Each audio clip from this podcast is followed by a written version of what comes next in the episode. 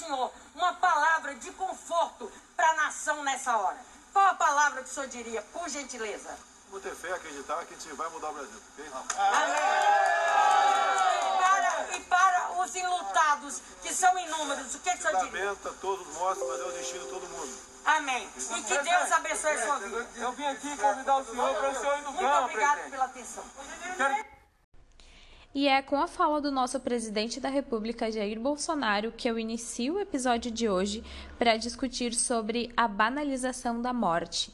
E para além de reiterar como o nosso país está sendo assolado pela crise do coronavírus, assim como todo mundo, mas o nosso país especialmente, pois somos o segundo país com o maior número de casos, ultrapassando a marca de 3,5 milhões de infectados e mais de 117 mil mortos hoje, dia 24 de agosto de 2020.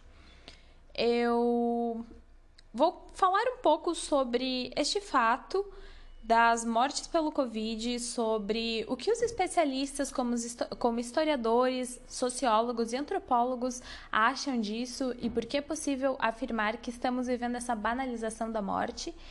E no segundo momento faço esse esse desdobramento da discussão levando para a esfera literária. No momento que a gente se habitua e entende que tocar a vida com a perda de um número exorbitante de vidas ah, diariamente é o novo normal, parece que não tem nada para fazer, que o país deu azar de estar contagiado, mas não é bem assim. Ah, a conformidade é o primeiro passo para que a gente pare de buscar mudança, certo? Então, por isso que é um discurso muito perigoso este do novo normal, porque na verdade nada está normal, certo? Ah, não é justo e não é não é produtivo pensar que é assim mesmo e que a perda de quase 120 mil vidas é algo que pode ser reduzido a números, porque cada uma dessas mortes significa uma família em luto, significa a perda de uma pessoa, de um ser social histórico que fazia parte da população brasileira, que contribuía de alguma forma. E quem nos explica um pouco mais sobre o que é a banalização da morte é o professor da Unesp, a Universidade Estadual Paulista, o professor Cláudio Bertoli Filho, que é autor do livro História da Saúde Pública no Brasil. E, segundo o professor Cláudio, o país vive um cenário de banalização da morte, e isso é decorrente de como esse problema é tratado numa dimensão política. E quando eu falo política, não é somente pelos políticos. Também diz respeito a como as notícias são vinculadas a esse discurso de novo normal. Tudo isso tem a ver com posicionamento político, não partidário, não de partidos, mas sim dessa questão de se passar essa ideia de que é assim mesmo e de se promover essa aceitação deste problema. Então, como eu disse, não é produtivo esse discurso de que nós demos azar, de que quem já tinha comorbidades como diabetes, obesidade, iria acabar morrendo mesmo, de que é o destino de todos. Na verdade, não, não é bem assim. Segundo o professor Cláudio, ah, quando a gente rejeita que aquele que morreu é parecido conosco e que eventualmente poderia ser, poderíamos ser nós mesmos naquele lugar, ah, automaticamente se produz essa ideia de que quem morreu é o outro, é o da periferia, o que tinha comorbidades. Então, essa discussão sobre coronavírus não vai me atingir. Quem morreu não sou eu, é o outro. Então, transferir este problema é um movimento psicológico, certo? De se afastar e de colocar como o outro que morreu e não alguém semelhante a mim mesmo. E esse movimento é muito perigoso porque a partir desse pensamento se produz a o pensamento falso, certo? De que a gente não é a gente e a gente não vai ser vítima do coronavírus. De que esse problema não diz respeito a nós, mas na verdade diz sim. esses quase 120 mil mortos são pessoas como a gente, são população brasileira. E é uma parcela muito pequena de pessoas que têm acesso a bens e serviços que estão extrapolando a média, que têm condições de ir nos hospitais com os melhores médicos, são geralmente os governantes, pouquíssimas pessoas, um grupo seleto. Então, essas 120 mil mortes, sim, são pessoas como a gente, são vidas, não é somente um número e não é o outro, somos nós. E o objetivo do fomento dessa discussão feito neste podcast não é para ninguém ficar alarmado ou desesperado.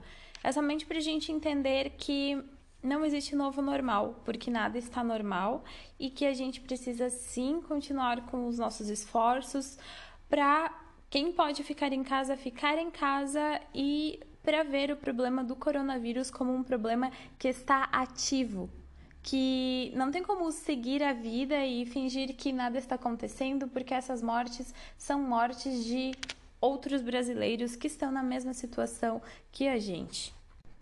E para a gente pensar e discutir de forma produtiva a minimização deste problema e a banalização da morte, a gente pode pensar que essa discussão ela não é recente, ela não surgiu agora com uh, a nova onda do coronavírus. Claro que agora ela se torna uma discussão mais latente pelo altíssimo número de mortos que temos. Contudo, lá na literatura, nós encontramos uh, essa discussão, a discussão deste problema social da banalização da morte.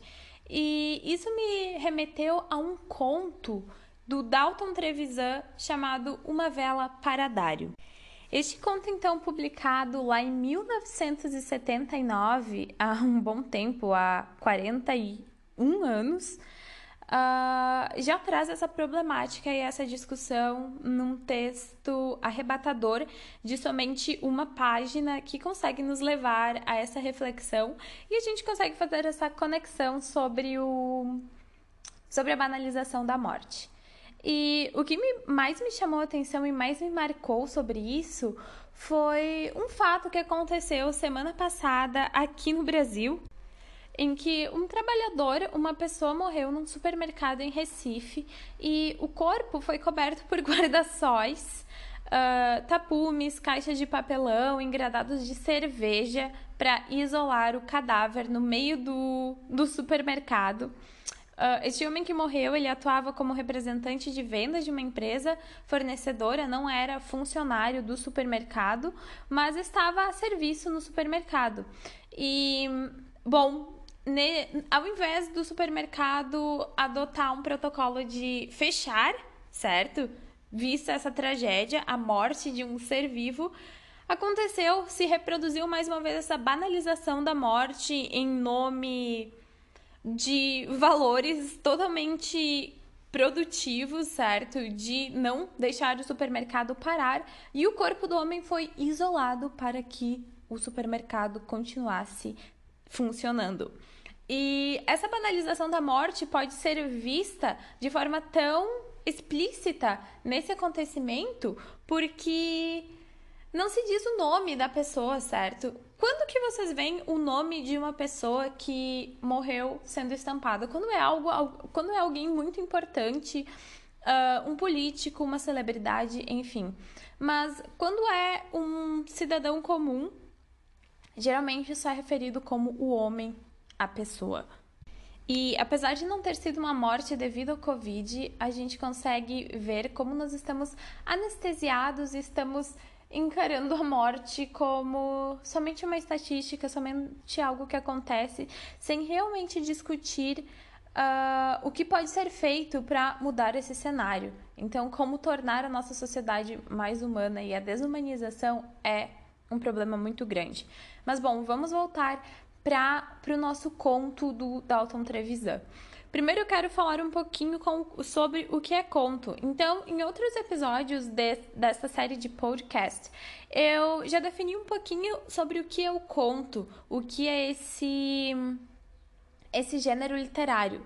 Então, segundo Julio Cortázar, que é um contista argentino fantástico, os contos dele são muito bons, o conto ele ganha a gente por nocaute. Então, por quê? Nocaute pensando no box é essa somatória de pontos muito rápida para nocautear o seu adversário, certo? Então não se tem tempo para conquistar o leitor em um conto, é necessário ser direto e já nas primeiras linhas encantar uh, a partir da escrita e fazer com que o leitor tenha fôlego e vontade de continuar a leitura. E segundo Horácio Quiroga, outro autor que também é teórico sobre o conto, Uh, é necessário que no conto as palavras sejam muito bem pensadas. Então, diferente lá de um livro de vários tomos, como vamos pensar aí Harry Potter, que tem um livro de trezentas e tantas páginas, o conto é uma história condensada, certo? Então a gente pode ver que às vezes a gente lê um conto com segurando o fôlego para conseguir ler em uma tacada só, porque a gente fica ansioso para saber o que está acontecendo. E o Dalton Trevisan, este autor, ele faz isso muito bem porque ele nos prende na sua leitura já nas primeiras linhas.